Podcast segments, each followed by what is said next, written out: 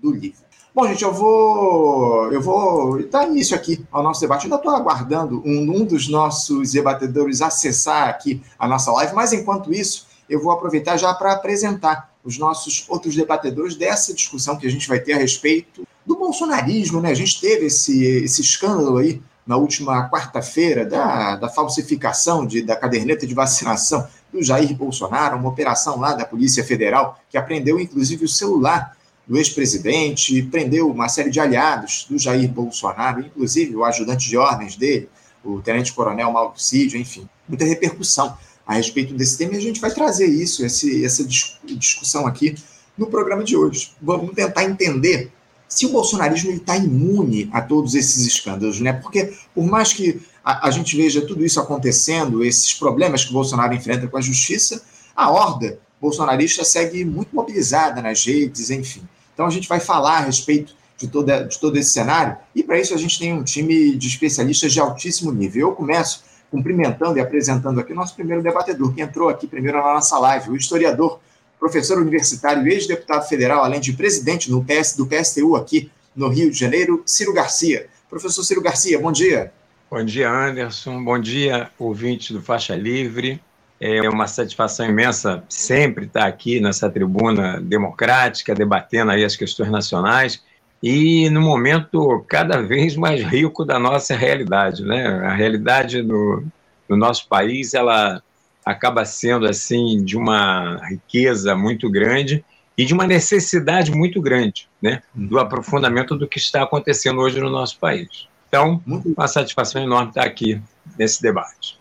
Satisfação nossa contar com a tua presença, Ciro. Muitos desafios estão colocados e a gente vai passar a discutir daqui a pouquinho nesse debate de hoje. Eu também quero apresentar, também já está aqui comigo, o Maurício Molinari. O Maurício, que é mestre em serviço social e economista do Departamento Intersindical de Estatísticas e Estudos Socioeconômicos, o DIESE. Maurício Molinari, bom dia.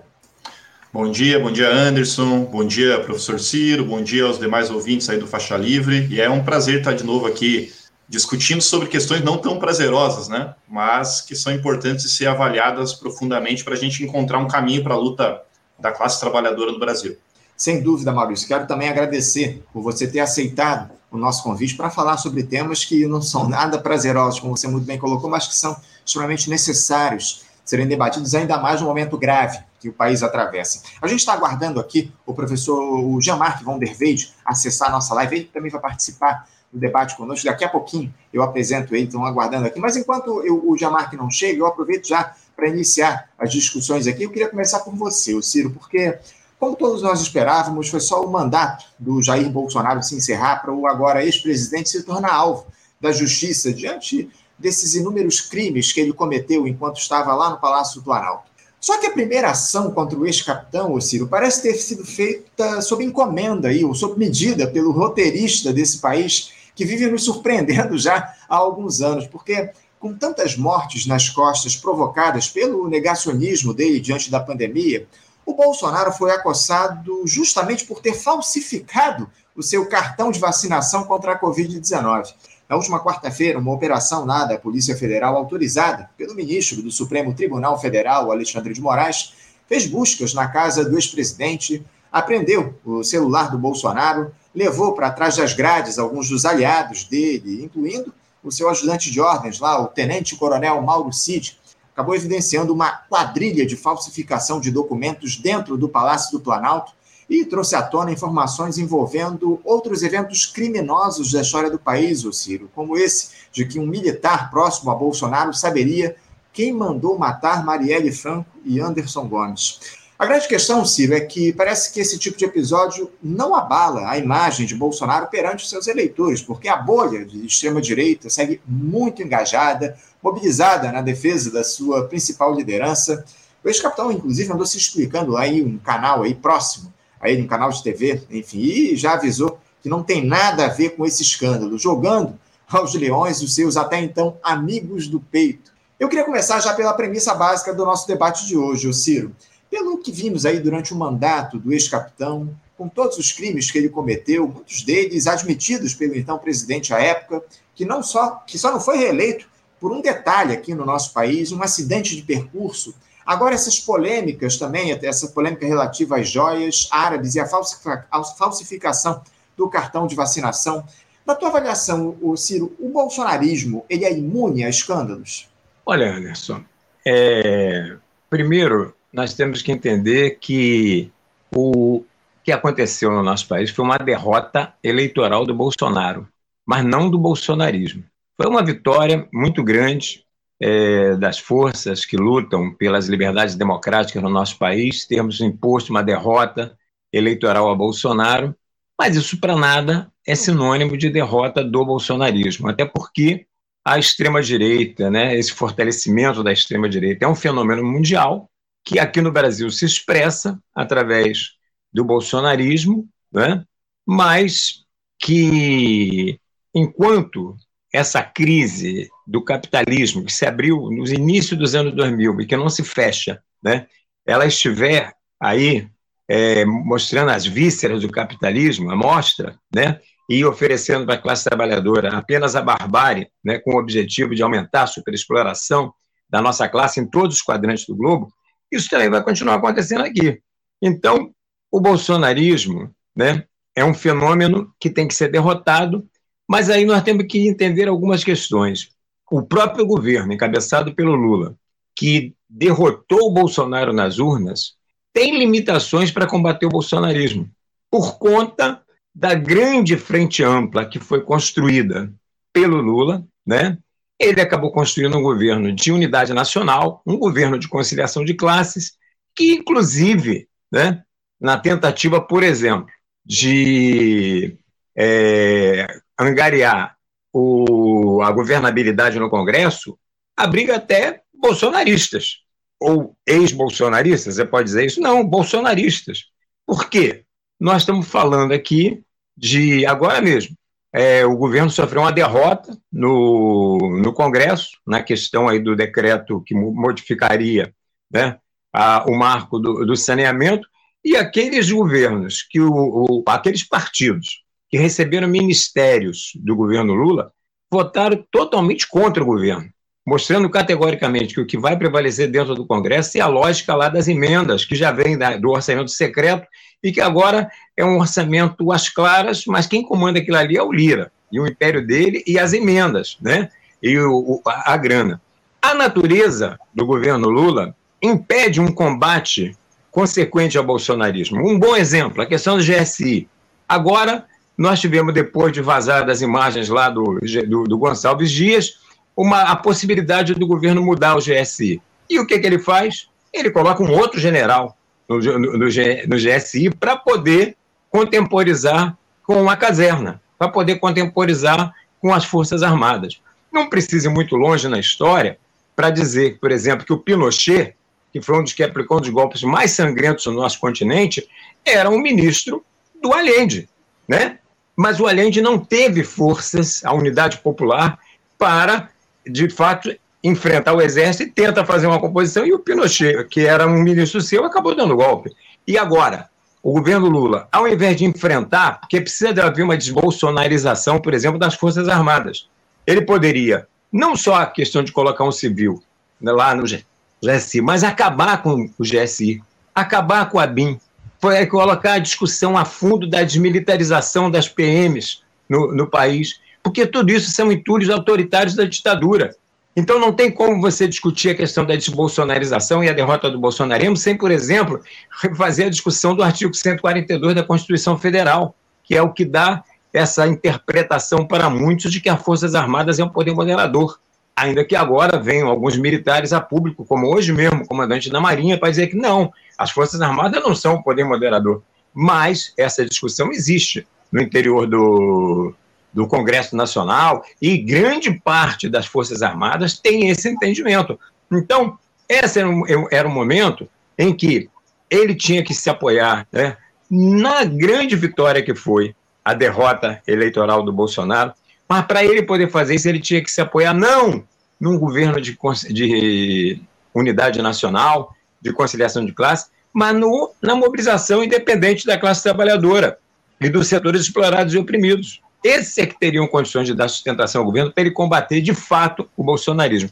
Aí nós vamos ter esse tipo de coisa. nós temos o Anderson Torres preso, Agora, com essa coisa da vacinação, né, que, como você falou, é, é parece coisa de roteiro né, de, de, de, cinema, é ridículo, né? O cara que falava que não, que, não, que não ia se vacinar, que falou contra a vacina o tempo todo, ter fraudado não sei quantas vezes cartões de vacina por causa de interesses próprios, o que mostra né, o caráter desse governo. Eu sempre falei aqui no Faixa Livre que, na, enquanto o Bolsonaro é, esteve no Palácio do Planalto, que tinha lá era uma quadrilha né, instalada no Palácio do Planalto, chefiado por ele. Né? Essa questão, por exemplo, da falsidade ideológica em relação ao cartão da vacina só é, atesta o mau caratismo de Bolsonaro, né, que é um corrupto, um ladrão, um, ladrão de joias e, e, e, quer dizer, você podia dizer que não é um ladrão de galinha, não, mas ele é um ladrão de joias, mas ladrão, né, do dinheiro público há muito tempo com as rachadinhas dele, da família dele, e sem falar toda uma série de outras coisas. Agora, Anderson, é, nós temos que entender o seguinte: é, quando a gente fala em atacar o bolsonarismo, por exemplo, tem um montão de gente presa, um montão de gente já virou réu, mas é todo, praticamente a raia miúda. Uhum. Cadê os financiadores? Cadê os ideólogos da tentativa de golpe do dia 8 de janeiro? Aonde que estão esses? Nenhum desses está. Cadê os generais que deram vida durante mais de um mês aos acampamentos na porta dos quartéis, onde foram urdidos esses golpes? Aonde estão as investigações que vão colocar generais atrás das grades? Elas não existem. Lamentavelmente, tem a ver com a tradição, inclusive, do nosso país, que derrotamos uma ditadura, mas até hoje nenhum torturador foi para a prisão, eles se auto-anistiaram. E, lamentavelmente, os governos que se seguiram, inclusive os governos do PT, se recusaram a enfrentar essa questão de frente. Então, enquanto na Argentina, por exemplo, nós temos é, militares na cadeia, como Videla e outros, né? isso fica muito bem nesse filme Argentina 1985, mostra bem essa luta, é, aqui nós tínhamos torturadores sendo homenageados na Câmara, Brilhante Lustra e outros, e no governo, literalmente no governo. Literalmente no governo Bolsonaro, torturadores no governo. Então, a, o processo aqui é muito grande para a gente derrotar o Bolsonaro. Sem falar a questão, só para passar para o Maurício também, né, que é sempre. É, uma outra questão também é a, a, mudança da realidade econômica do nosso país. Eu estava vendo você entrevistar o, o professor anterior a, a nós aqui, falando da, dessa questão da desindustrialização. O nosso país viveu um processo de desindustrialização, né? e hoje o agronegócio é mais de um terço do PIB do país. É mais de um terço do PIB do país. E o agronegócio está infestado, em quase sua totalidade, de bolsonaristas. Então, é muita coisa para ser enfrentada, mas que não vai ser com aquela base lá do Congresso. No toma lá da cá, das emendas, do orçamento secreto, da tentativa né, de compor com Uniões Brasis e, e, e, outras coisas do gênero, lá do centrão da vida, para um enfrentamento concreto e eficaz ao bolsonarismo, né, para a derrota da ultradireita, nós temos que nos apoiar na mobilização e na organização independente da classe trabalhadora e dos setores explorados e oprimidos, coisa que, lamentavelmente, não é a escolha nem do governo Lula e nem dos partidos de esquerda que o apoiam, porque aí está a maioria do PSOL, que faz parte do governo, então aí, inclusive, partidos que não estão no governo, né, como, por exemplo, o PCB, o P, mas que apoiam, ainda que criticamente, esse governo, dando legitimidade para esse tipo de coisa que não vai levar à derrota da ultradireita e à derrota do bolsonarismo aqui no nosso país. Ciro, você falou em tomar lá da cá, mas na verdade o que a gente tem nesse momento é um tomar lá sem o da cá, né? Porque a gente é. viu aí o governo distribuindo cargos aí em ministérios, distribuindo emendas e sofrendo derrotas aí nessa semana lá no, no parlamento. Eu, inclusive, trouxe aqui esse tema na minha última entrevista com o professor Luiz Felipe Osório. o governo Lula não votou o PL da Fake News porque sabia que seria derrotado e acabou sofrendo essa derrota em relação lá ao marco do saneamento, os decretos do Lula que foram cancelados pelos deputados. Enfim, a gente vai se aprofundar nesse debate daqui a pouquinho, mas eu quero pedir licença para o Maurício para apresentar aqui, do outro lado da tela, o nosso terceiro debatedor do dia de hoje, que já está aqui conosco. Eu me refiro ao, ao Jean-Marc Van der Weide. Jean-Marc, que é agroecólogo, né, que é especialista em agroecologia e ex-presidente da União Nacional dos Estudantes, a UNE. Jean-Marc, bom dia. Bom dia, Anderson. Bom dia, companheiros. Maurício, Gaciro. Pô, bom ver vocês de novo. Uma alegria contar com a tua presença aqui conosco, Jamarque. Muito obrigado por você estar aqui conosco. Eu já quero aproveitar, o, o Jamarque, para passar a palavra para você, para te questionar sobre o seguinte. Uh, como é que você observa essa capacidade, o Jamarque, de o Bolsonaro e do bolsonarismo se manter mobilizado, mesmo diante de tantas encrencas aí que o ex-capitão vem enfrentando? Como é que você avalia esse quadro que está colocado? Tivemos aí essa operação da Polícia Federal essa semana contra o Jair Bolsonaro e o que a gente observa aí é que o bolsonarismo segue muito mobilizado. Como é que você vê essa capacidade de organização do bolsonarismo, mesmo diante de tantos problemas que ele vem, que o ex-presidente vem enfrentando, a principal liderança desse movimento? Olha, esse é, é, tem toda uma, uma, série de estudos aí sobre a criação dessa bolha, chamada bolha do bolsonarismo, da, da extrema-direita, é, e ela tem uma, ela adquiriu um grau de solidez ao longo dos quatro anos, né, com a permanente ofensiva do discurso do ódio, enfim, da ideologização de cada um dos temas, e que finalmente criou uma espécie assim, de, de invulnerabilidade para essa, essa, essa bolha. Né? Eu, através de elementos que eu conheço, pessoas que eu conheço, às vezes consigo acessar alguns circuitos é, e fico impressionado como é que a maior parte das pessoas que de diferentes tipos, que você tem desde alguns casos são assim, pessoas mais populares, outras pessoas de alto nível assim do ponto de vista financeiro. Eles todos têm a mesma coisa. Ninguém lê jornal, ninguém se informa na televisão, dizer, ninguém lê nenhum outro site de coisa nenhuma. Eles estão dentro da bolha e se informam pela bolha. Então eles estão permanentemente municiados com uma narrativa, seja ela qual for. Agora, eu acho que isso aí tem limites, alguns limites. Eu acho que o, o fato da derrota já foi um limite, da derrota eleitoral. Eles não saíram invulneráveis dizer, dessa história, houve um processo de desmobilização relativo. Segundo, quer dizer, tem uma desmoralização do próprio líder. Eu diria que no processo aí do pós, pós-eleição, o Bolsonaro perde um bocado de espaço porque ele não se comporta como os caras esperavam, como ele é, prometia. Vamos para o pau, vamos virar a mesa, né, vamos dar o golpe, não sei o quê. Na hora H ele miou, ele ficou enfurnou-se no palácio, né, chorando no banheiro. Então, essa, na verdade, aí, tanto é que o discurso do, do, dos, dos, mais radicais que estavam acampados no, no, na porta dos quartéis passa a ser um discurso, não é Bolsonaro eleito, é, é intervenção militar. Eles entram diretamente, assim, não importa se é com Bolsonaro ou Bolsonaro, importa que não entre os comunistas, não sei o que tal, o PT, né, o Lula, etc. e tal, que os militares deem conta de salvar o Brasil mais uma vez. Esse era o discurso que prevaleceu dentro das, dessas, dessas, desses acampamentos e que foi o discurso que levou, que foi até, a, até a, a, o quebra-quebra por no, na, na, nas palavras dos ministérios, no, enfim, no, nos, três, nos três palácios. É, eu não sei se vocês se lembram daquele negócio, eu não me lembro de ter visto muitas palavras de ordem para o Bolsonaro, havia muitas palavras de ordem para as Forças Armadas. Bom, mas de qualquer forma, ele continua sendo uma referência importante, embora, acho eu, diminuída. E essas coisas que vão batendo, por mais que né, venham essas narrativas completamente absurdas, né, contrariando o bom senso mínimo, mas existe uma coisa que, em última assim, de identidade. Você tem uma identidade muito forte, ideológica, digamos assim, dessa extrema-direita, que que acaba entrando numa, numa, numa, numa, numa coisa assim, eles não podem admitir nem parcela pô, de dúvida em relação àquilo que eles estão metidos, porque o, castelo desmorona.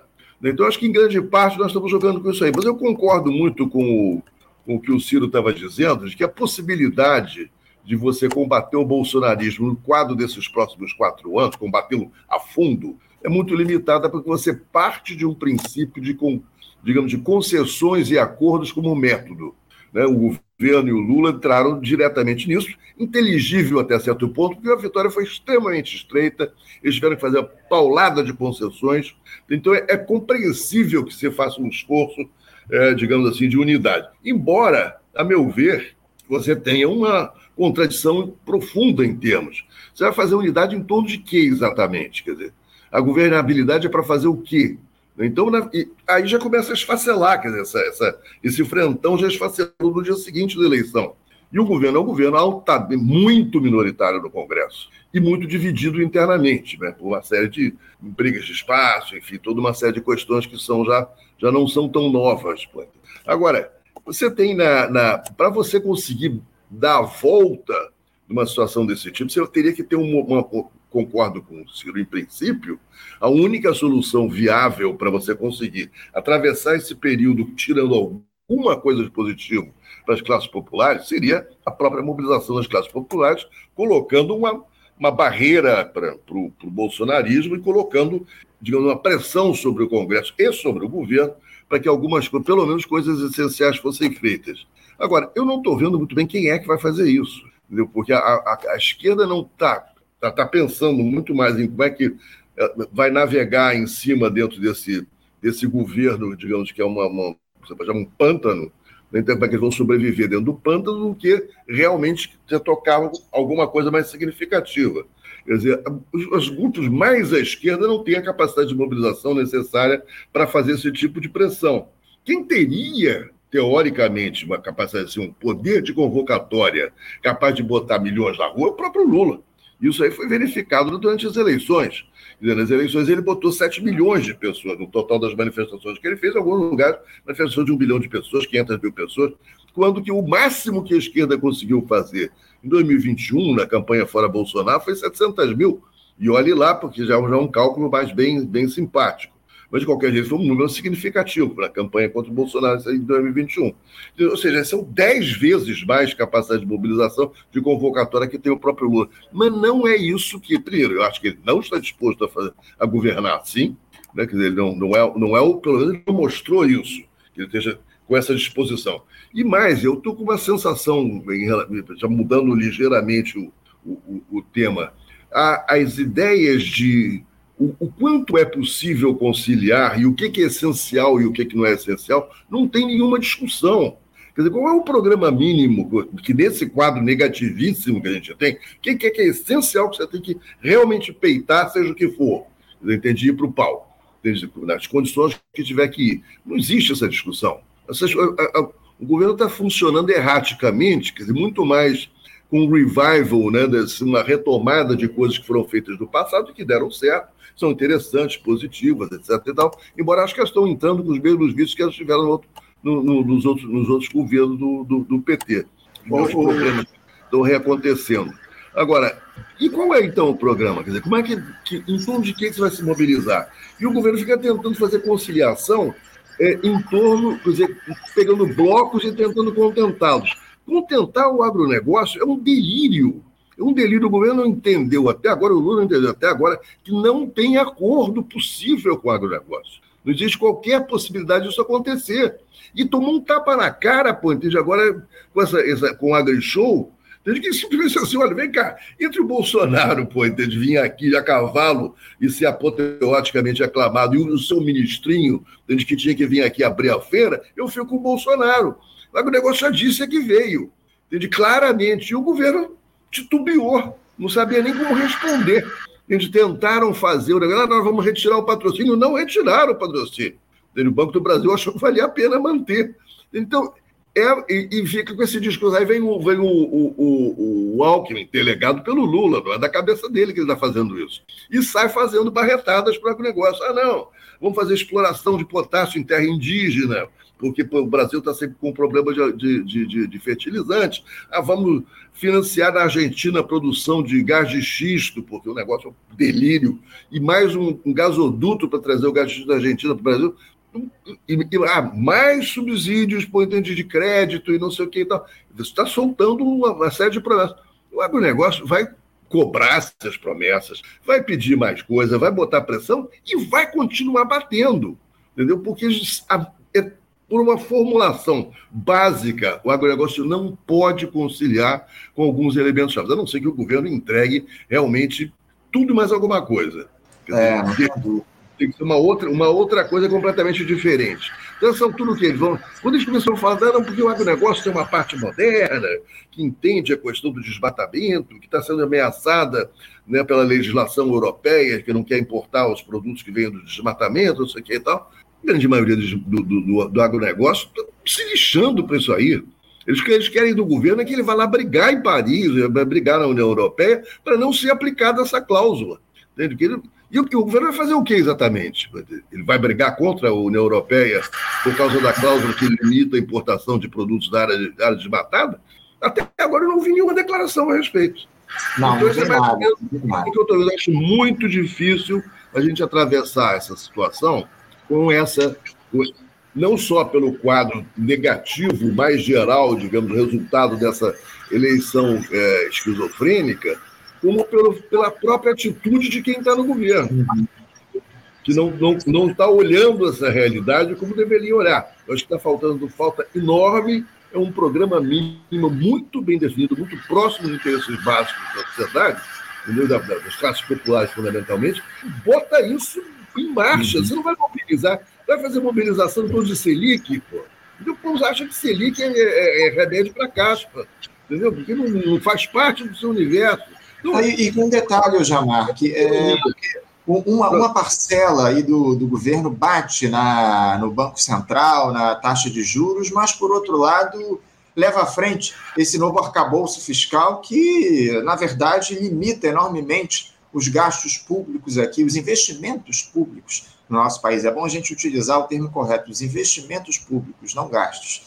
Uh, então, uh, há, uma, há contradições enormes aí nessa gestão, tenta se colocar a culpa aí no Banco Central e, enfim, e o Haddad leva à frente esse projeto da, da, grande, do grande capital aqui no nosso país, restringindo os, os, investimentos. A gente vai eh, avançar, inclusive, ao longo do debate, hoje, Marque, nesses temas, mas eu queria aproveitar para passar a palavra para o Maurício, queria ouvir a opinião dele também a respeito dessa questão que eu levantei aqui no início do nosso debate é, porque, por mais que se considere o Bolsonaro carta fora do baralho das próximas eleições, Maurício, tudo indica, inclusive, que o Tribunal Superior Eleitoral vai caçar os direitos políticos do ex-capitão por conta daquele caso envolvendo a reunião com embaixadores de outros países em que o Bolsonaro questionou a legitimidade do processo eleitoral brasileiro. Você viu o bolsonarismo arrefecer a partir desses escândalos, Maurício? Qual seria o padrão de moralidade dessa turma? É, Bom, Anderson, é óbvio que depois de uma, de uma derrota em uma batalha no interior de uma guerra, a força derrotada ela vai perder algumas posições. E é o que aconteceu a partir da derrota eleitoral do ano passado. A derrota eleitoral nem foi a guerra como um todo e nem foi também uma batalha é, irrelevante. Ela foi uma batalha importante nessa grande guerra que se trava no contexto geral internacional entre a revolução e a contra-revolução e uma tentativa desesperada das forças da ordem de conservar essa ordem. Esse é o quadro geral dos três exércitos que travam essa grande guerra em contexto internacional e que, óbvio, que tem a sua particularidade brasileira. Né? O Bolsonaro, então, representou, como bolsonarismo, um fenômeno político, né, uma força contra-revolucionária, na minha leitura, né, que ainda não conseguiu encontrar um terreno propício para se apresentar na integralidade do seu conteúdo. Então ele tem um conteúdo que é insurrecional, contra-revolucionário, mas ainda não tem conjuntura concreta, objetiva, para poder levar à frente esse conteúdo. Tanto é que o áudio vazado do atual comandante do Exército deixa muito claro que eles não eram contrários a um golpe. Eles eram contrários a um golpe num contexto como o atual, onde não haveria possibilidade de legitimação desse golpe dentro do bloco do imperialismo estadunidense. Esse foi o quadro colocado naquele áudio muito claramente. Né? Então, esse conteúdo contra-revolucionário não conseguiu se manifestar, se ficou se debatendo, e aí toda é, essa, essa investigação levada a cabo, das conversas, daquele, daquele pro, projeto de gaveta que, que iria levar à frente um golpe que não conseguiu se realizar, e obviamente que ao não conseguir se realizar, e no meio de, desse processo, uma derrota eleitoral, isso faz com que o bolsonarismo, que é uma, um fenômeno político de massas com esse conteúdo contra-revolucionário, ele perca posições no interior dessa guerra. Né? Mas são posições, aí a gente tem que colocar a questão fundamental. Em que dimensão que se perde posições? Se perde posições na dimensão de perder a guerra, e aí eu acho que não há nenhuma possibilidade de ser colocado nesse momento. E por limitação justamente daqueles que venceram, né? que poderiam estar travando um avanço sistemático contra dois pilares centrais do que configura o bolsonarismo, né? O primeiro pilar, Pajé, você fez até a pergunta, né? É um, o, o, bolsonarismo é, é, resistente a escândalos? Eu diria, o bolsonarismo ele é fruto do escândalo, que é a deterioração das condições materiais e culturais da sociedade brasileira durante as últimas décadas, intensificadas justamente a partir do, do, da agressividade ainda maior do grande capital contra o povo brasileiro a partir de 2012, 2014, mas especialmente 2016. Então, ele é fruto desse escândalo, dessa deterioração brutal, e óbvio que, diante de uma deterioração material e cultural da sociedade, a figura política de massa que se apresenta tem que ser também uma figura deteriorada, uma figura degradada. Então, não é, não, não é novidade na história que momentos como esse elejam figuras degradadas moralmente, né, é, objetivo, muito, e é o que o Bolsonaro é. Bolsonaro e sua família são degradados, são figuras nefastas, e que daí, se a gente for puxando a corda, vai encontrar ligações com o que há de mais é, podre, né, o esgoto da sociedade brasileira. Então, esse é o primeiro escândalo objetivo que coloca né, ele resistente, porque ele é fruto desse escândalo, de, dessa degradação material. E ele é fruto daí do outro dado que o próprio Ciro colocou, da forma como foi tratada a, o ajuste de contas com a ditadura militar no Brasil, que preservou intocada a estrutura militar brasileira. Né? Até hoje, o exército brasileiro, os comandantes, até os praças, são formados numa doutrina de segurança nacional que elege o comunismo como seu adversário, né? que é fruto justamente da Guerra Fria. E óbvio que tem um dado de realidade, porque a propriedade privada sabe muito bem que o comunismo é o seu adversário, mas tem um dado de uma ficção absurda, porque não é mais isso que está colocado nesse momento, até porque nós não estamos vivendo um quadro de bipolaridade mundial e nem, nem eu também não, não, não, não, não acredito que a China seja uma força comunista que rivalize com o mundo capitalista ocidental dos Estados Unidos. A China é uma potência, é uma potência de relações mercantis capitalistas que está se colocando em confronto com os Estados Unidos. Então, né, essas duas figuras nefastas, que é essa deterioração material e cultural da sociedade brasileira, e essa manutenção da estrutura militar intocada deu guarida para que o bolsonarismo surgisse como um fenômeno de massa, que tem uma figura pública de massa, que é o Bolsonaro. E aí, Anderson, a gente tem o. o vamos pegar lá o coronel Aureliano Buendia, lá na, no 100 anos de solidão. Tem um problema daquele que assume a posição de liderança de massa. Que depois que ele assume essa posição, não é mais da sua escolha individual abdicar. O Bolsonaro gostaria muito de ficar apenas no banheiro chorando. Né? Esse é o, é o desejo individual do Bolsonaro né? Ou ficar na Disney lá com o Pateta, com o Mickey, curtindo umas férias permanentes em Miami. Mas o Bolsonaro é reivindicado permanentemente, pela, ele é convocado pela política brasileira a cumprir um papel de liderança de massa. Quando o STF, quando as forças da, dessa coalizão do grande capital avançam contra Bolsonaro, ele também está em estado a se defender. Então não dá para ficar naquela posição. Então eu, não, eu, eu acho que o Bolsonaro está numa posição é, momentânea de fragilidade enquanto liderança, mas ela, ele continua ocupando, porque se, senão ele não conseguiria mobilizar em torno da, do seu nome né, essa massa que hoje está mobilizada no Brasil. Inclusive, o nosso debate aqui está em torno do Bolsonaro. Então, ele, querendo ou não, ele é uma figura de liderança de massa. E pode ser que agora ele esteja naquele momento que o indivíduo entra em fraqueza, mas vai recuperar suas forças e pode, no momento seguinte, cumprir um novo papel mais ativo, mais ofensivo. Né? Mesmo perdendo seus direitos políticos, porque uma liderança política de massa não, não se, se esvai quando deixa de ser uma liderança eleitoral. E o caso do Lula é muito claro disso. Foi preso, perdeu seus, seus direitos políticos e voltou. Então a gente não pode dizer que o Bolsonaro está fora de cena. Então acho que o, o bolsonarismo continua muito forte, né? Perdeu posições. Ele é composto por essa liderança de massa que é o Bolsonaro. Ele é composto por, pela estrutura militar que funciona como uma espécie de um partido que dá sustentação né, ideológica e material para a campanha, para as movimentações, e ele funciona com essa massa né, que está em torno deles, composta desde pequenos burgueses, né, setores muito precarizados da sociedade brasileira, uma massa que ganhou expressão né, dentro da institucionalidade da representação parlamentar burguesa no Brasil, parlamentares. Então, ele tem essa estrutura, ele é um fenômeno que permanece, perde posições. Aí, o mais grave, né, Anderson, porque ele está perdendo posições. Mas quem avança contra ele?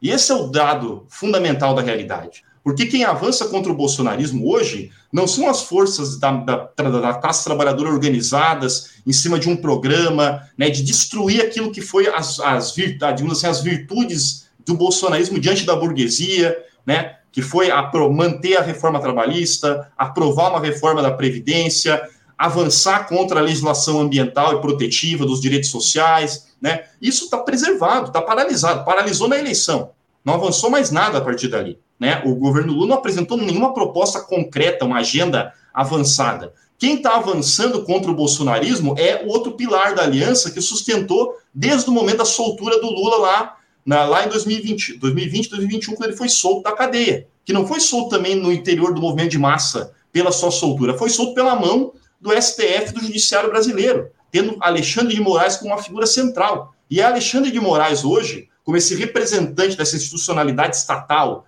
burguesa brasileira que avança contra o bolsonarismo. Então, aquele que avança e ganha posições nessa derrota eleitoral não são as forças populares da classe trabalhadora. São forças de tentativa de conservação dessa ordem burguesa vigente, mas que são forças que em nenhum momento estariam alheias a um, a um acordo logo na frente com as forças militares, como fizeram historicamente na, na, na nossa trajetória brasileira, como foi 64, por exemplo. Uma aliança entre militares e o corpo do aparato estatal jurídico brasileiro.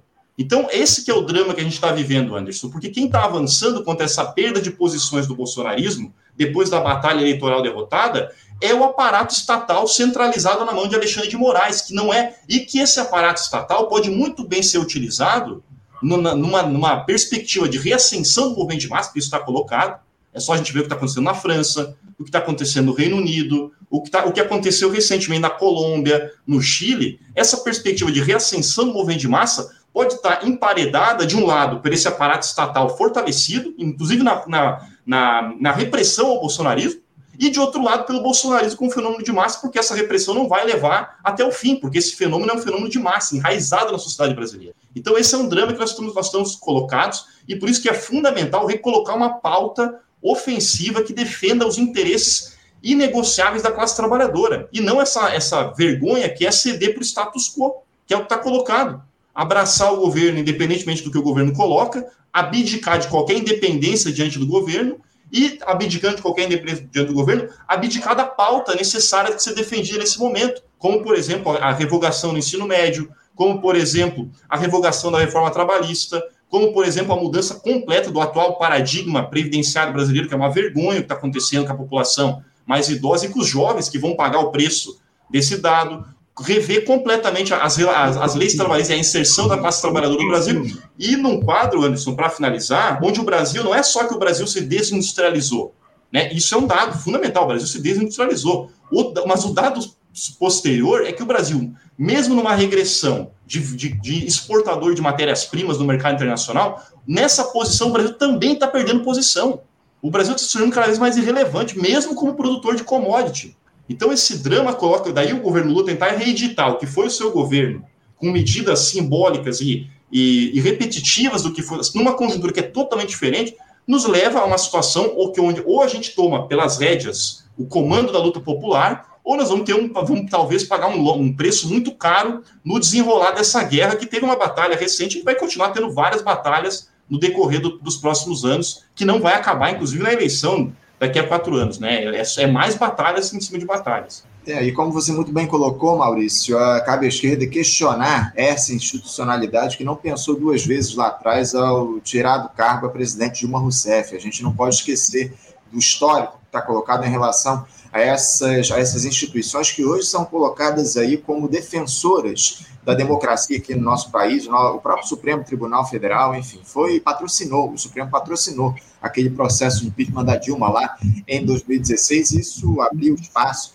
para todo esse quadro, esse cenário grave que a gente tem no dia de hoje, dia de hoje com a ascensão da extrema-direita, enfim. Ô, ô, Ciro, eu quero voltar a, a, dialogar com você a respeito do seguinte, eu falei no início dessa, desse nosso debate a respeito da, dessa figura do tenente-coronel Mauro Cid, que sempre foi o braço direito do Jair Bolsonaro, ele que é filho de um militar que se formou com Bolsonaro lá na Academia Militar das Agulhas Negras, a AMAN.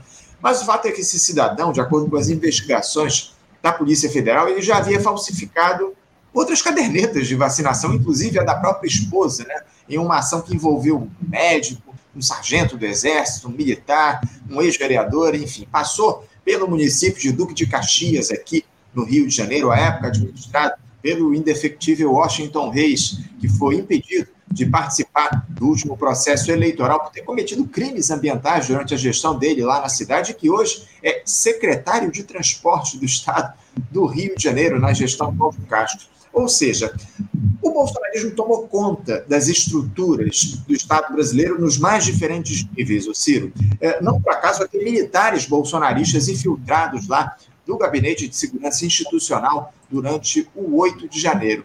Eu queria que você falasse um pouco sobre isso, Ciro. Por que, que a extrema-direita conseguiu, em tão pouco tempo, toda essa capilaridade dentro da institucionalidade? E outra, os órgãos de Estado não são capazes de defenestrar essa turma que se apossou dos principais postos de poder, para além daqueles que são definidos pelas urnas? Então, Anderson, é, eu acho que esse fortalecimento da, da extrema-direita não é um fenômeno apenas aqui no nosso país. Né? Eu já falei isso na minha primeira intervenção. Isso é um fenômeno mundial. Isso tem a ver com uma brutal crise do sistema capitalista a nível mundial, é, que não se fecha, e a necessidade né, da burguesia a nível internacional, da burguesia imperialista, de aumentar os níveis de superexploração da nossa classe para poder manter a sua taxa de lucro, ou pelo menos minimizar a perda dessa taxa de lucro.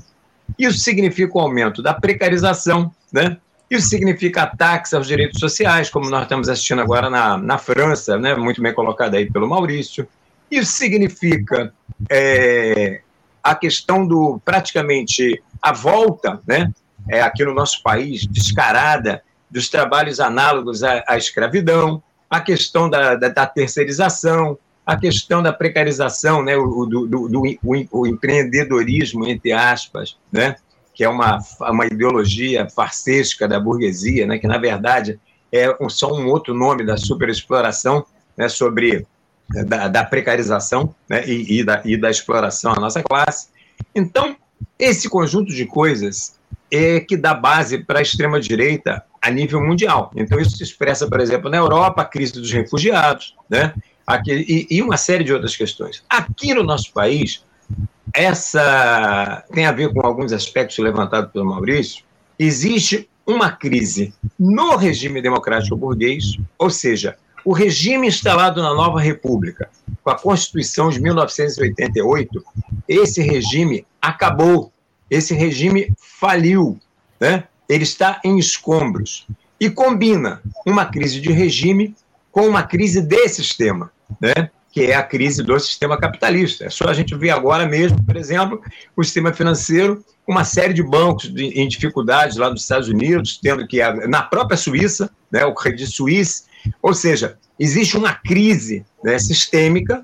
O Brasil, dentro de sair é, desse processo de 88 para cá, passou por um processo de uma brutal desindustrialização, um processo de reprimarização, ou seja, o Brasil cada vez mais vai sendo colocado naquela função de exportação de commodities e dentre essas commodities, grande parte dela ligada ao agronegócio, como coloquei, mais de um terço do PIB, e o que, que acontece?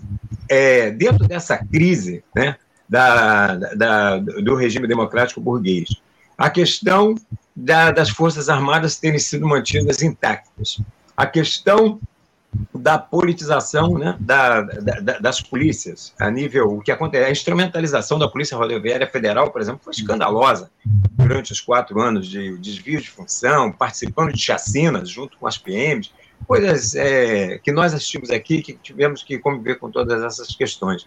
E o que acontece? É que, na base né, da, da pirâmide, uma diminuição né, da classe trabalhadora organizada, da classe trabalhadora com direitos, né, aquela classe trabalhadora com carteira assinada, com direitos, com benefícios, uma falência dos serviços públicos, né, saúde pública, educação pública, sem falar a intervenção concreta da iniciativa privada nesses setores, tanto a questão, por exemplo, da, da incidência né, do, dos planos de saúde pra, com um objetivo concreto, né, com apoio do Congresso e retirada de verba do SUS, né, é, para poder alavancar os lucros do, dos planos de, de, saúde. Na educação, você tem esse conselho de, de educação aí cheio da iniciativa privada, cheio de banqueiros dentro dele, ou seja, e os interesses da iniciativa privada não são os interesses populares, não são os interesses dos trabalhadores em relação à educação pública gratuita de qualidade. Então você tem toda uma série de coisas que dão um caldo de cultura para essa questão da, da extrema direita. Agora, A questão é a seguinte: ela é, não pode ser derrotada? Pode. Mas para isso, nós tínhamos que, por exemplo, o, o Jamarco falou uma questão muito importante, né? essa questão da bolha. Né? Os caras eles vivem na bolha, vivem de narrativas, eles não só se alimentam daquilo ali e vivem numa realidade paralela. Né? A ponto de, no dia que os caras foram presos lá, eles pensavam que podia pedir iFood, começaram a reclamar da comida, entendeu? E o interessante é que o, o secretário lá de, de que o responsável pela questão do, do, da gestão dos alimentos do presídio era um bolsonarista, né? E os caras reclamando da comida da prisão, porque acho que eles não se tocaram que eles estavam presos. Eu estou congelado, mas vocês estão me ouvindo? A minha imagem está congelada. Ouvimos bem. Ouvimos bem. Ah, então tá. Então, os caras vivem numa realidade paralela. Eu acho que eles estavam pensando que eles iam poder pedir comida pelo iFood, pelo sei lá por quem, entendeu? Pelo, por aplicativo, porque eles estavam presos. Eles, eles se deram conta de que estavam presos. É uma coisa absurda. Mas por mais que eles vivam numa bolha, tá? eles também vivem na realidade objetiva. Eles não vivem, eles podem viver uma realidade paralela em relação a narrativas, em relação às questões ideológicas, ao conservadorismo, as igrejas neopentecostais, como a Universal e outras, é, é, é, cumprem um papel importantíssimo nisso aí também, mas essas pessoas todas vivem numa realidade objetiva. E o que pode modificar a, a, a, e furar essa bolha, né? porque essa bolha, como bem colocou, ela vai desde os setores do agronegócio, a empresários, a um setor de classe média mais abastada, mas também atinge a classe operária mas também dentro das fábricas que tem uma série de bolsonaristas ainda hoje né, no nosso país. Então, essas pessoas, elas são permeadas pela realidade objetiva e, para isso, nós temos que mudar a realidade. Para que essa bolha pudesse ser é, furada, né, estourada e, a partir daí, construir as, as condições para derrotar essa outra direita, isso tinha que partir de uma mudança da realidade objetiva. E isso o governo Lula não está disposto a fazer. Não é que ele não possa. Poder ele pode, é uma questão de escolha. Só que, por exemplo, ele jamais poderia fazer isso apoiado naquele Congresso Nacional. Porque para fazer isso ele teria que revogar, como bem colocou o Maurício, a reforma trabalhista, ele teria que revogar a reforma previdenciária, ele teria que revogar a reforma do novo ensino médio, ele teria que duplicar o, o salário mínimo como mínimo, né? com vistas ao salário mínimo do DIEESE, que hoje está em mais de 6 mil reais, o Maurício é do GS, depois pode colocar aqui o valor exato, que eu estou perdendo aqui, mas mais de 100 mil reais. Ele, de fato, enfrentar o banditismo na, na Amazônia, que nós estamos vendo aí novamente aí, com todas aquelas medidas que foram tomadas no início em relação a, aos Yanomamis, mas continua o genocídio em relação aos Yanomamis. A questão, por exemplo, da demarcação das terras indígenas. Eu costumo dizer que o Bolsonaro cumpriu a promessa dele em quatro anos, ele disse que não ia ter meio centímetro de terras indígenas legalizadas. E não teve. Agora, o Lula tem que cumprir as dele, porque já tem 18 terras indígenas regularizadas, com toda a documentação regularizada, e só depois de muita pressão da Semana da Terra Livre dos Indígenas lá em Brasília, ele, negoci... ele legalizou seis. Por que não as 18, que já estão prontas?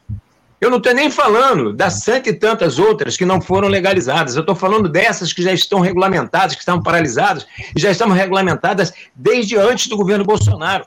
Agora, seis. Então, essas medidas é que podem efetivamente fazer com que uma mudança na realidade a gente possa é, mostrar que uma série dessas, essa ficção da combate ao comunismo, isso aí que foi colocado, toda uma, uma série de, de, de fantasias, de delírios, né?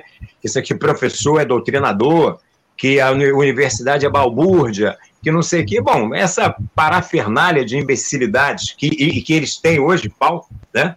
Porque tem essa questão, a gente não falou aqui, mas é a questão, por exemplo, da, das redes sociais.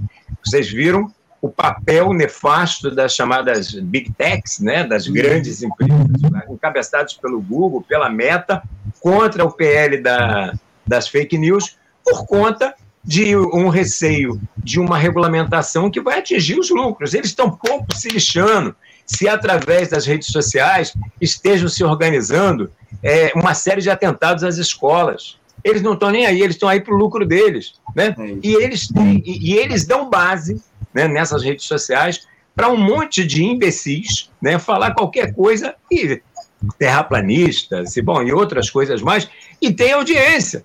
E tem audiência, né? Eles deram, e, e além de tudo, eles tiveram quatro anos de governo. Quatro anos de governo que legitimou coisas, por exemplo, o racista não ter vergonha de dizer que é racista. O machista não ter vergonha de dizer que é machista. O LGBTfóbico não ter vergonha de dizer que é LGBTfóbico. Fazer mensa, mensa, é, postagem como a desse canalha, desse motorista lá de São Paulo, né? que fazendo piadinha na hora que atropelou, e aquilo ali é crime doloso. Não é nem culposo, aquilo ali é crime doloso e tem prova, tem materialidade. Esse cara tinha que estar na cadeia já, mas não está. Mas eles têm essa possibilidade. E toda essa possibilidade, a única forma de você poder esvaziá-la é construindo uma realidade objetiva completamente distinta dessa que nós vivemos hoje. E para isso, o governo tinha que se apoiar na organização e na mobilização independente da nossa classe, do setor é, explorado. Tá, e, lamentavelmente. Infelizmente, desculpa até te interromper, Ciro, só, só para eu dar um, um, pouco mais de agilidade aqui nesse debate, para eu passar a palavra para o pro, pro Jamarque, para o Maurício também. o que você, você coloca muito bem essas questões, Maurício, o, o Círio, mas o que está colocado é o seguinte: a gente tem um governo de frente ampla. É, é, essas disputas que há no, no, interior desse governo, elas estão colocadas e a gente precisa lidar com isso, ainda que, evidentemente, é necessário que haja, seja levado à frente um projeto popular no nosso país, mas não é isso que a gente tem visto e não é o que vai acontecer, ao que tudo indica, até o fim da gestão Lula. Você falou a respeito dessa questão dos indígenas, é um tema importantíssimo, né? A, a gente precisa, acima de tudo, avançar nos direitos dos povos originários, no respeito aos LGBTQIA+, aqui no nosso país. A gente trouxe esse debate, inclusive, essa semana aqui ao programa, mas eu queria voltar ao centro das nossas discussões, o, o Jamarque, eu queria te passar a palavra, porque esses extremistas aí, é, eu queria saber de você, por que, que essa turma conseguiu se multiplicar com tanta rapidez na máquina do Estado, Jamarque? Porque é curioso, porque parece que aqueles poucos que são alcançados pela justiça, por exemplo, vão sendo abandonados pelo caminho. É o caso desse ex-deputado federal, Daniel Silveira, aqui do Rio de Janeiro, que foi preso atrás por ordem do Supremo, ganhou aquele indulto de Natal do Bolsonaro, que provocou uma polêmica enorme, e os ministros do STF acabaram de formar maioria por invalidar essa decisão de indulto do presidente, do então presidente, e é uma outra iniciativa aí altamente questionável, né? O Supremo é, é, é, inviabilizar esse indulto que foi dado pelo Bolsonaro, que é uma, uma premissa do próprio presidente da República. O Supremo não deveria interferir nessa decisão do presidente. Enfim, o fato é que o então valentão Daniel Silveira, o Jamar, que segue preso, deprimido, deixado de lado pelos antigos aliados e um caminho aberto aí para uma delação premiada. Faz parte dessa estratégia de ocupação de espaços, entrega, a entrega de alguns do sacrifício, hoje Amar, como é o caso do Daniel Silveira, do próprio Anderson Torres, como deve ser o caso desse coronel Mauro Cid, como é que você vê essa estratégia do bolsonarismo de entregar algumas figuras pelo bem do projeto? Olha, eu não sei, não sei se falar do bolsonarismo enquanto projeto é uma coisa complicada, porque aquilo ali ainda é uma meba. Não, não tem uma estrutura, digamos, de, de, de direção, de decisão, de, enfim, de tomada de, de, de, de orientações. Quer dizer, na verdade, eu diria que para o Bolsonaro, largar os seus ex-amigos na estrada faz parte do cotidiano. Já soltou vários pelo caminho, soltará quantos forem. Mauro Cid, quem for necessário. Isso é, isso é o dele. Agora, esse comportamento, digamos assim, do chefe, do, do, do mito, entre aspas, dizer, ele tem uma, um certo custo, e a gente viu isso ao longo do tempo, que cada vez que ele bradou que, por contra o Alexandre de Moraes, não vai pegar mais meus companheiros, não sei o que estava fazer acontecer, e não fez, quer dizer, e os caras foram processados, um correu para os Estados Unidos, o outro foi para não sei onde, ele perde espaço em relação uma parcela do bolsonarismo, a parcela mais militante, a parcela mais engajada, que esperava dele, inclusive, essa é a parcela que esperava dele um comportamento revolucionário. Depois da eleição, perdeu a eleição, vamos para o pau. Quer dizer, a frase famosa do, do Heleno. Vamos para o pau, vamos enfrentar, não sei o que, não, ele não fez. Né? Isso aí o enfraquece em frente a uma parcela. Não estraga, digamos, a relação dele, digamos, com a massa digamos, é, amorfo, entre aspas, é que não está organizada, não tem, não tem uma militância no sentido de, de protagonização, né, de um protagonismo. Agora, com isso, certamente pega os caras que estão botando a, cara a tapa, estão se arriscando. Né? E isso concordo com a, com a, avaliação, não me lembro mais qual de vocês que fez, que o judiciário hoje é um elemento de controle, dizer, de, de de luta com o bolsonarismo mais, mais importante do que o governo está sendo, porque as próprias mobilizações das forças políticas estão sendo. Até onde isso irá é a ver. E muita coisa ainda está é, para se checar é, qual vai ser o, o, nível dessa, dessa paulada. Né? E, e, quais são as perguntas principais em relação a isso? Vai pegar os generais? Vai pegar os financiadores? Pegar aqueles mil e tantos processados, aquilo ali é tudo magrinho. Tem gente ali são importantes nas suas bolinhas localizadas. Né? E somando tudo dá um certo impacto, não há dúvida nenhuma. Agora, as figuras-chave não são essas. Agora, o que falta ao bolsonarismo ainda, e em qualquer movimento desse tipo, que é muito é inorgânico, é exatamente uma liderança política, uma estrutura orgânica que não conseguiram criar nesse tempo todo.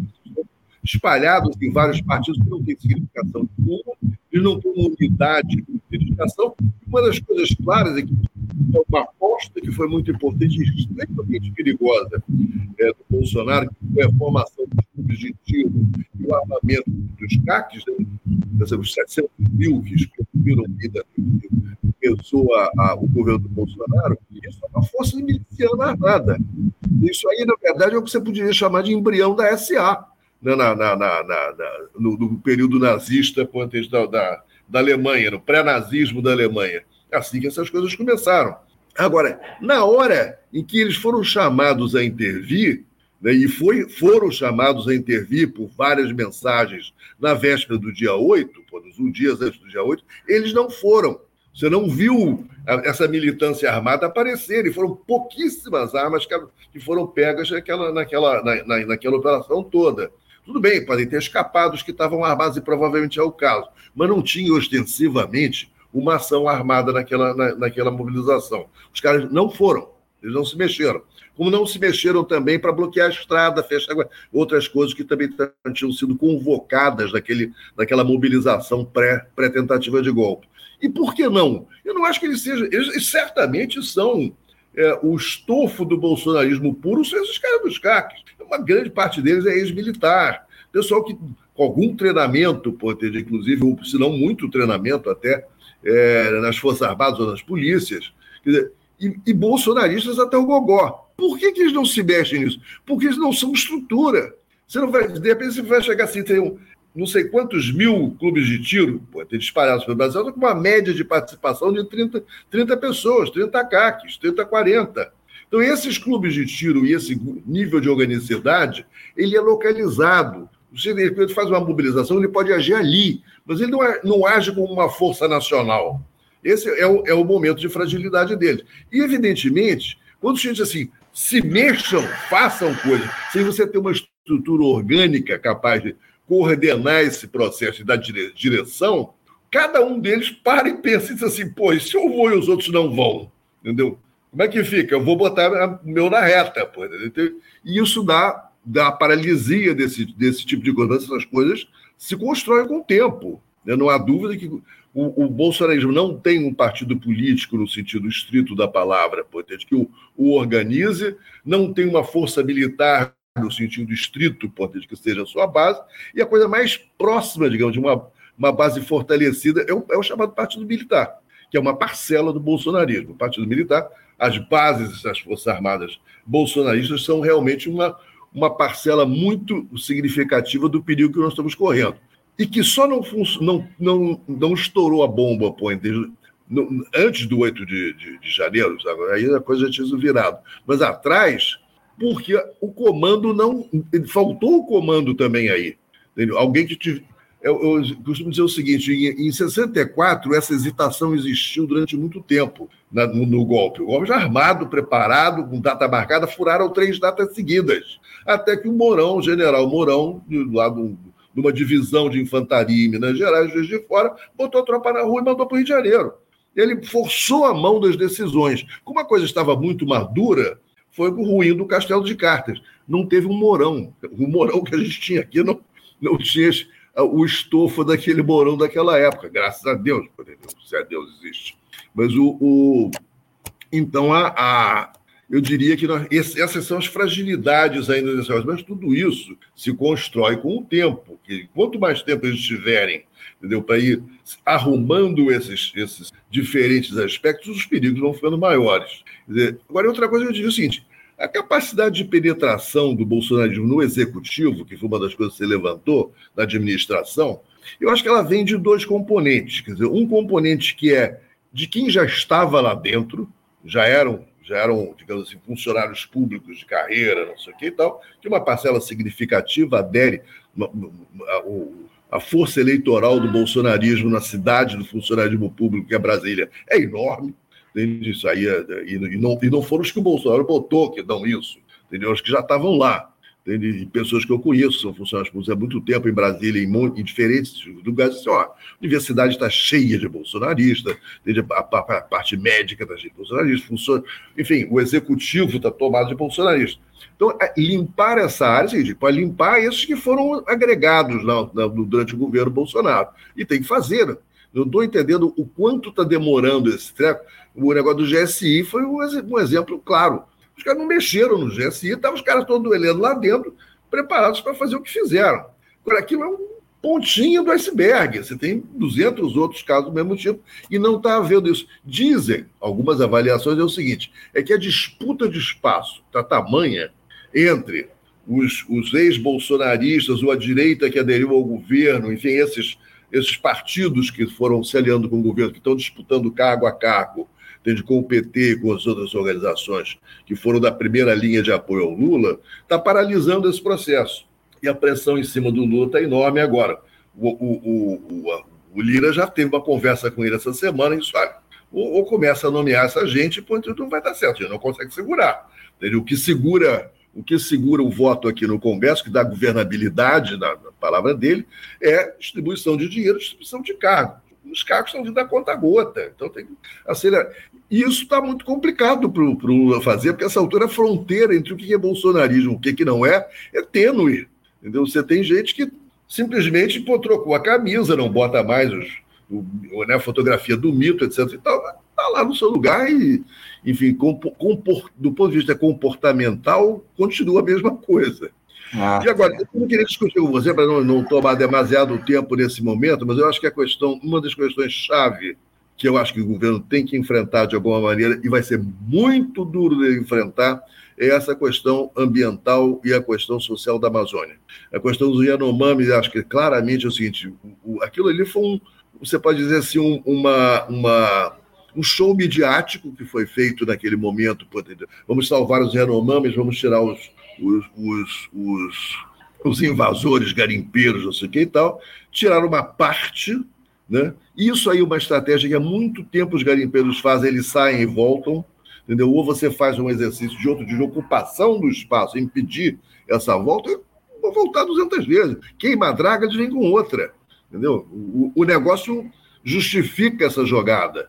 Então, segundo, você tem um nível de cumplicidade das autoridades públicas da Amazônia, do nível de prefeitura até o nível de governo, governo estadual, incluindo delegados, prefeitos, juízes e, e polícia, etc., que é enorme.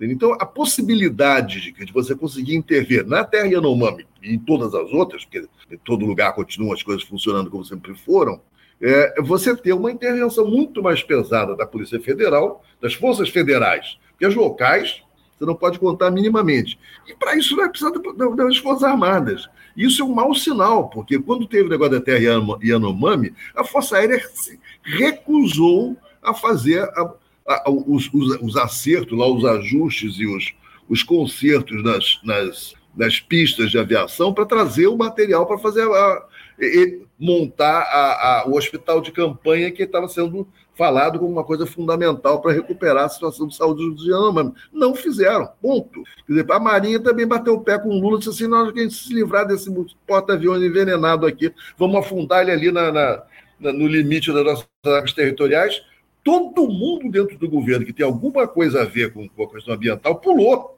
A Marina, não sei o que e tal, tal, não teve, assim, não quero mais conflito com a Marinha, eu já estou conflitado com, com, com, a, com a área militar. Pum, foi, entendeu? Tá, agora vai ser um litigioso aí de anos e anos e anos, porque eu é um desastre ambiental anunciado. É, mas está então, claro, Jamarque, que, que não dá para o governo contar aí com, com as Forças Armadas para fazer essa defesa. As Forças Armadas estão repletas aí de, de gente que dialoga com o bolsonarismo muito de perto. A gente vem observando como você. Com certeza você não pode. Eu, eu acho que é verdade, o, o, o, você agora, se você parte do princípio que você não pode contar com as Forças Armadas para fazer aquilo que ela tem que fazer com uma obrigação de Estado, é melhor você tirar, você tirar o seu cavalo da chuva, porque uhum. já acabou, acabou o jogo. Então, ou então, ou então, Jamar, um comportamento com, com as Forças Armadas, quer dizer, manifestando digamos, a autoridade da presidência. Os caras se enquadraram em certo momento e continuarão se enquadrando. Agora, uhum. cada concessão que você faz é um, um pedaço a mais que estão levando.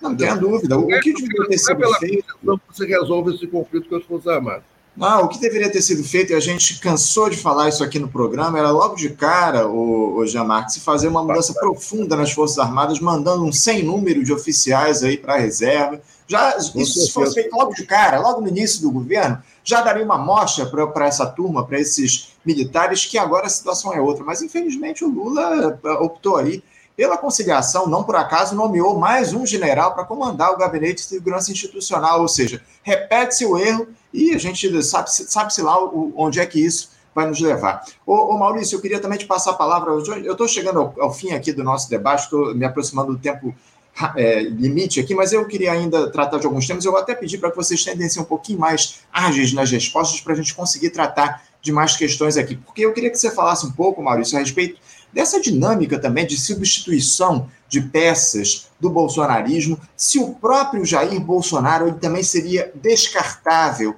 por essa dinâmica que está colocada na extrema-direita. Eu queria trazer também uma, uma participação de um espectador nosso, ó, o Zé Marcos, ele diz aqui, ó, é, acho muito estranha essa ideia de que as instituições estatais estão cheias de bolsonaristas. Onde essas pessoas estavam antes do bolsonarismo? Me parece que já estavam dentro das próprias instituições, né, o, o Maurício? Bom, eu acho que, é, acredito que, em primeiro lugar, né, a gente fala bolsonarismo porque foi a faceta que ganhou esse fenômeno de uma extrema-direita com intenção contra-revolucionária em escala mundial se apresentar no Brasil nesse momento. Né? Enquanto Bolsonaro for a única figura de expressão nacional, ele continuará sendo a cabeça desse movimento.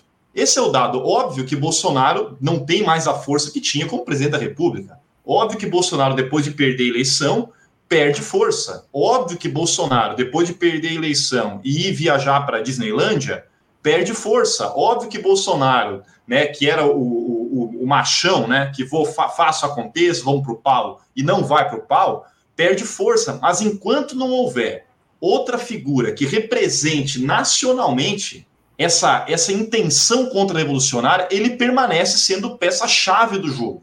Essa que é a minha defesa aqui. É, ele é a peça-chave. E não é fácil construir uma peça-chave dessa envergadura, gente. O processo histórico não permite inventar uma liderança. O processo histórico cria, no interior das suas contradições, às vezes em longa duração, figuras como Bolsonaro.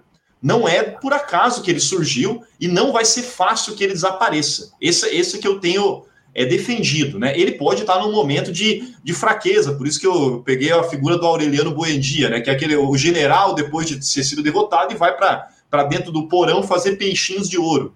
Né? Só que ele é instado. E o que está acontecendo hoje, depois que ele retorna, antes mesmo e agora que ele retorna, é o poder instando o Bolsonaro a cumprir um papel. Mesmo quando ele é atacado do ponto de vista judicial, né, na, na falsificação da sua caderneta de vacinação, ele ganha relevância nacional, ele, ele continua nessa posição. Estou falando que essa posição é, ela é insubstituível? Não, pode ser que surja no, no, interior das contradições do processo, na durabilidade desse fenômeno, pode surgir uma nova figura. Mas é muito difícil que surja, nós temos que ter isso em, em, em mente. E por isso que eu acredito também que uma figura como essa pode ser levada até, até a prisão, mas pode também depois ser pensada, como foi o Lula, por exemplo, que o sistema, o establishment, prendeu o establishment atacou violentamente através da Lava Jato, Rede Globo, né, Judiciário, Promotoria. Só que chegou num momento quando, opa, olha o tamanho que o bolsonarismo está ganhando, precisamos de alguém para enfrentar ele. Quem era a única figura com essa potencialidade? O Lula. E foi lá, e o mesmo establishment que perdeu, foi lá e tirou da cadeia. Então nós não podemos dizer que o Bolsonaro, mesmo preso, vai estar tá fora do jogo. Ele pode ser preso e no desenrolar da continuidade das contradições, numa ascensão da luta de massa, né, ele pode ser de novo pinçado da cadeia ou de qualquer lugar que esteja para cumprir um papel. E o líder, e aquele que tem o, aquele, a, aquela, aquele desejo, eu não gosto dessas figuras psicanalísticas, mas que diante do movimento de massa, clamando por ele, o cara retoma a abdica daquela figura é, deprimida lá na, na, entrevista da Jovem Pan né, e uhum. pode de novo virar o imbrochável, né, é, é, incendiado pela massa. Então isso que a gente tem que ter clareza. Então esse fenômeno do Bolsonaro ele permanece, ele pode estar numa momento de baixo e daí qual que é o elemento central para saber se ele vai ser pinçado, se ele vai ser atacado, qual é a velocidade e a profundidade da tentativa da sua destruição, é saber até onde vai a profundidade da crise e até onde vai a impotência do governo que está colocado hoje como que foi uma síntese dessa aliança entre forças de conservação da ordem, porque vamos lembrar, né, quem tirou da cadeia não foi o movimento de massa popular, foi justamente essas forças de conservação da ordem, representada numa aliança parda, digamos assim, entre Alexandre de Moraes e o Tucanistão de São Paulo, que é Geraldo Alckmin, porque não vamos esquecer que o Alexandre de Moraes se fez no interior do poder em São Paulo pela mão dos tucanos, esse é o, então essa aliança e foi indicado por Michel Temer, que é um sujeito do Porto de Santos das relações do grande capital, né? uma figura do sistema político vinculado com o grande capital que opera no Porto de Santos. Essa aliança foi que tirou Lula, aliançou com Lula, mas que, por que, que precisou de Lula? Porque Lula era o único, é ainda o único representante, e esse é o nosso bem e o nosso mal, digamos assim, se for pegar, não é, não é nem bem nem mal, é a realidade objetiva, vamos pegar bem firmemente. Foi a figura que conseguiu trazer para em torno de si uma ampla aliança que também trouxe os setores populares organizados, inclusive o movimento operário. E essa foi a força que ganhou a eleição. Então eu, não, eu também não acredito na ideia de que ah, apenas pela aliança que ele fez ele ganhou a eleição apertado. A aliança foi feita antes mesmo de começar a eleição, lá quando ele foi solto. Então, a, o que levou Lula a concorrer foi aquela aliança feita anteriormente. E com qual compromisso? Com o compromisso de não mexer em nada na estrutura, na estrutura concreta que faz com que o bolsonarismo seja uma força material objetiva que, que se enraizou nas massas brasileiras. Porque o bolsonarismo se enraizou na pequena burguesia, que é uma pequena burguesia decadente diante da crise que tem vivido, porque o que é a lógica da crise? A centralização do capital. Então a pequena burguesia ela entra em processo de falência. Um bolsonarismo que se enraizou nos setores mais agressivos de expansão em torno da fronteira agrícola, agromineral. Né? Um bolsonarismo que se enraizou naqueles setores mais lumpenizados, né, mais degradados do, da própria classe trabalhadora brasileira, desorganizados, que vêm na fé né, e nas igrejas neopentecostais uma forma de, de encontrar racionalidade no mundo irracional. Então o bolsonarismo se enraizou. E nessa crise ele pode acumular força. Então é isso que eu queria colocar, Anderson, que em primeiro lugar, né, ele é esse fenômeno, e daí se diz, ah, as forças dentro do Estado. O Estado, gente, é composto por um aparato burocrático onde uma grande parcela desse aparato burocrático está interessada em fazer sua própria carreira. E daí, se o governante for Bolsonaro, ele vai virar um bolsonarista. Se o governante for Lula, ele começa, inclusive, a falar que nem o, o presidente do Banco Central naquela entrevista ridícula, né, no Roda Viva, de que ah, agora eu vou conhecer novos amigos. Antes eu fiz meus amigos no governo Bolsonaro, agora eu vou fazer novos. Ou seja, esse é um burocrata, é um sujeito que ocupa uma posição dentro dessa burocracia do Estado. E o Lula, então, ah, é, então ele pode migrar de posição, porque daí qual que é o dado essencial? Um fenômeno político ele não é feito só apenas de uma massa ativa, organizada, né, que, que coloca como ponta de lança a sua proposta. E ela é feita. E eu concordo com quando o Jean coloca que nós não temos um fenômeno político consolidado, mas nós temos embrião disso. Né? E é isso que é o dado fundamental. Ele é embrião, um fenômeno mais ativo, mas ele tem núcleos organizados, ele tem uma massa amorfa no seu entorno que pode ser instada a se mobilizar de acordo com, as, com os temas que forem colocados no centro da conjuntura nacional.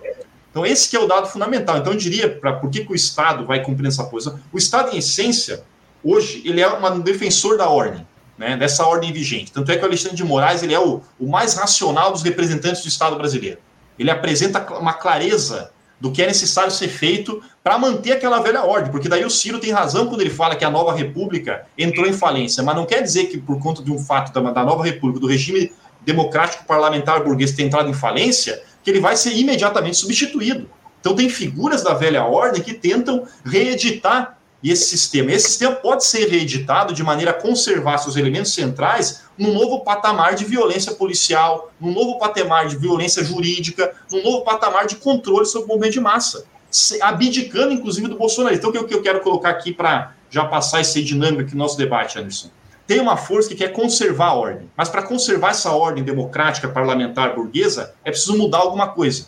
E eu acredito que mudar alguma coisa é no, como não é, obviamente, mexer na, nos interesses da classe dominante, porque esse setor do Estado brasileiro não quer mexer, é amplificar o aparato jurídico policial e de controle sobre os movimentos contestatórios. E o bolsonarismo pode ser, inclusive, utilizado como boi de piranha para fazer esse processo, que é o que, para mim, parece que está ocorrendo nesse momento. Mas pode também ter uma outra saída, que é o bolsonarismo, como esse fenômeno contra-revolucionário, insurrecional, com conteúdo, no desenrolar das contradições, também assumiu uma posição de poder dar um checkmate na institucionalidade. E aí sim vir com um tacão de ferro, mais, digamos assim, sem firula.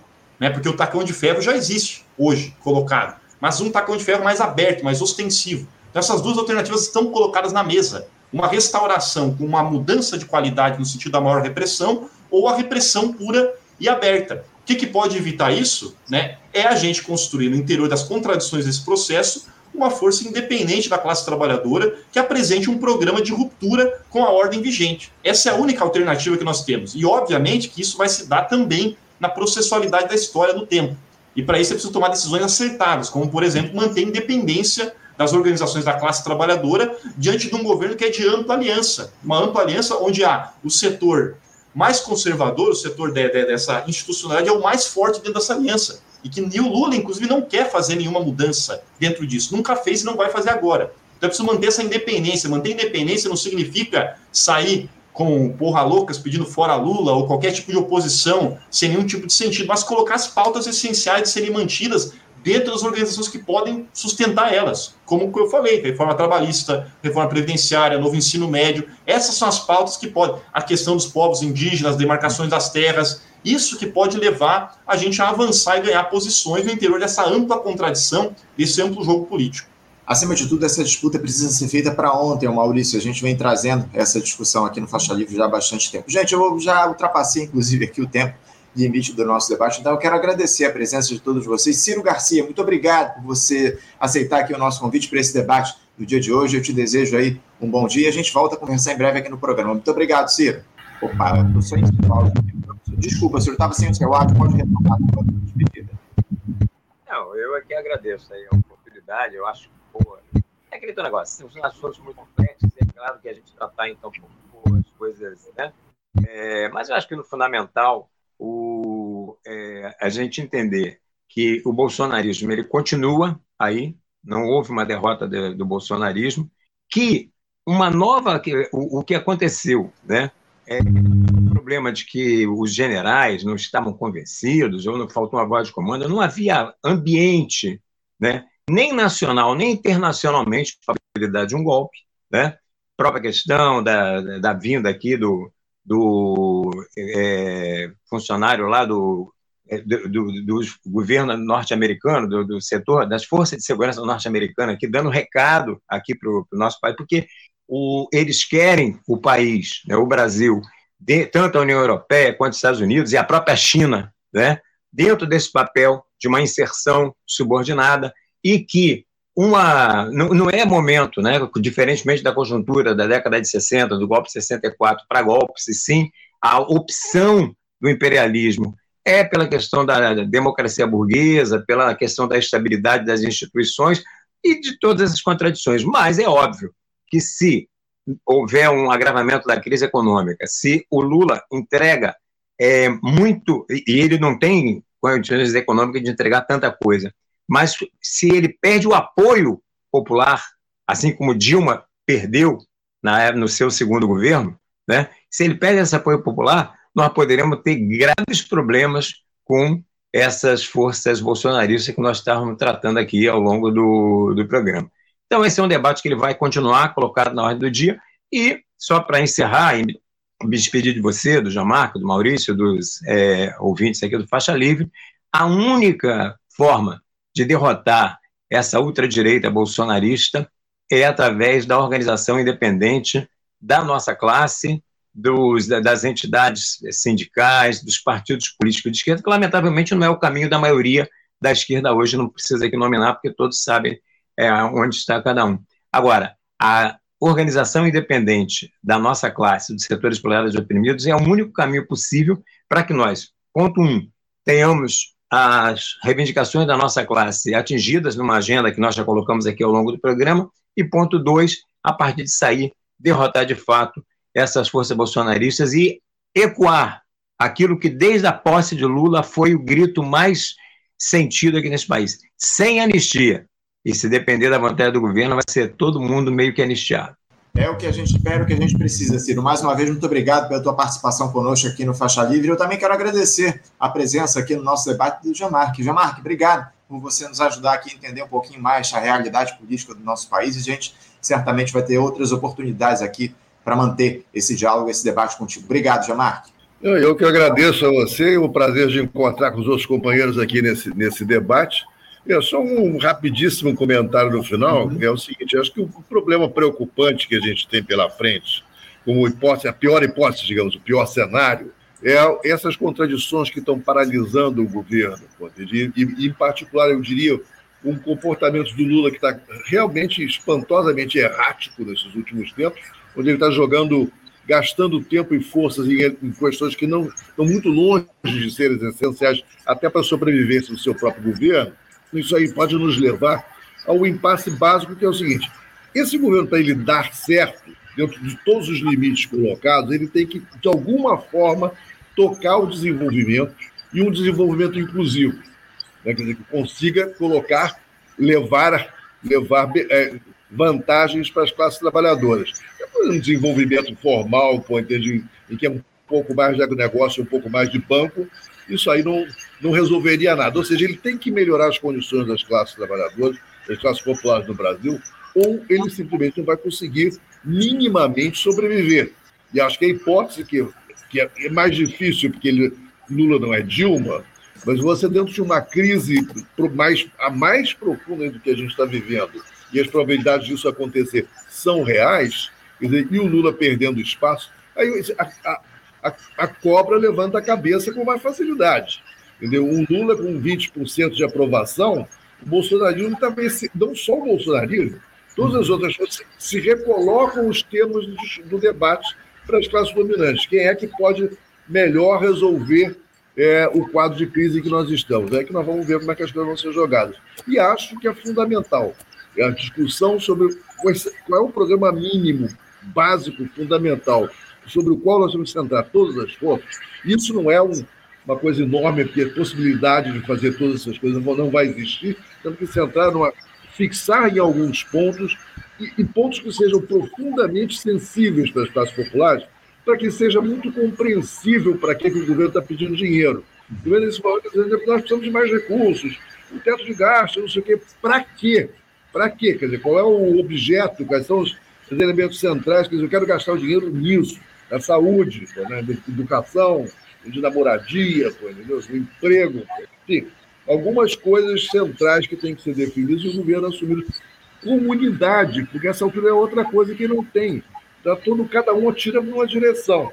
Isso aí tem que, de alguma forma, o Lula tomar rédea desse treco, que é só ele que pode fazer, e até agora não tem feito, ou esse governo está num caminho que, muito arriscado, como disse o, o Ciro ele, ele tem que tomar as rédeas, acima de tudo, com a principal liderança política do nosso país. Essa é a grande questão.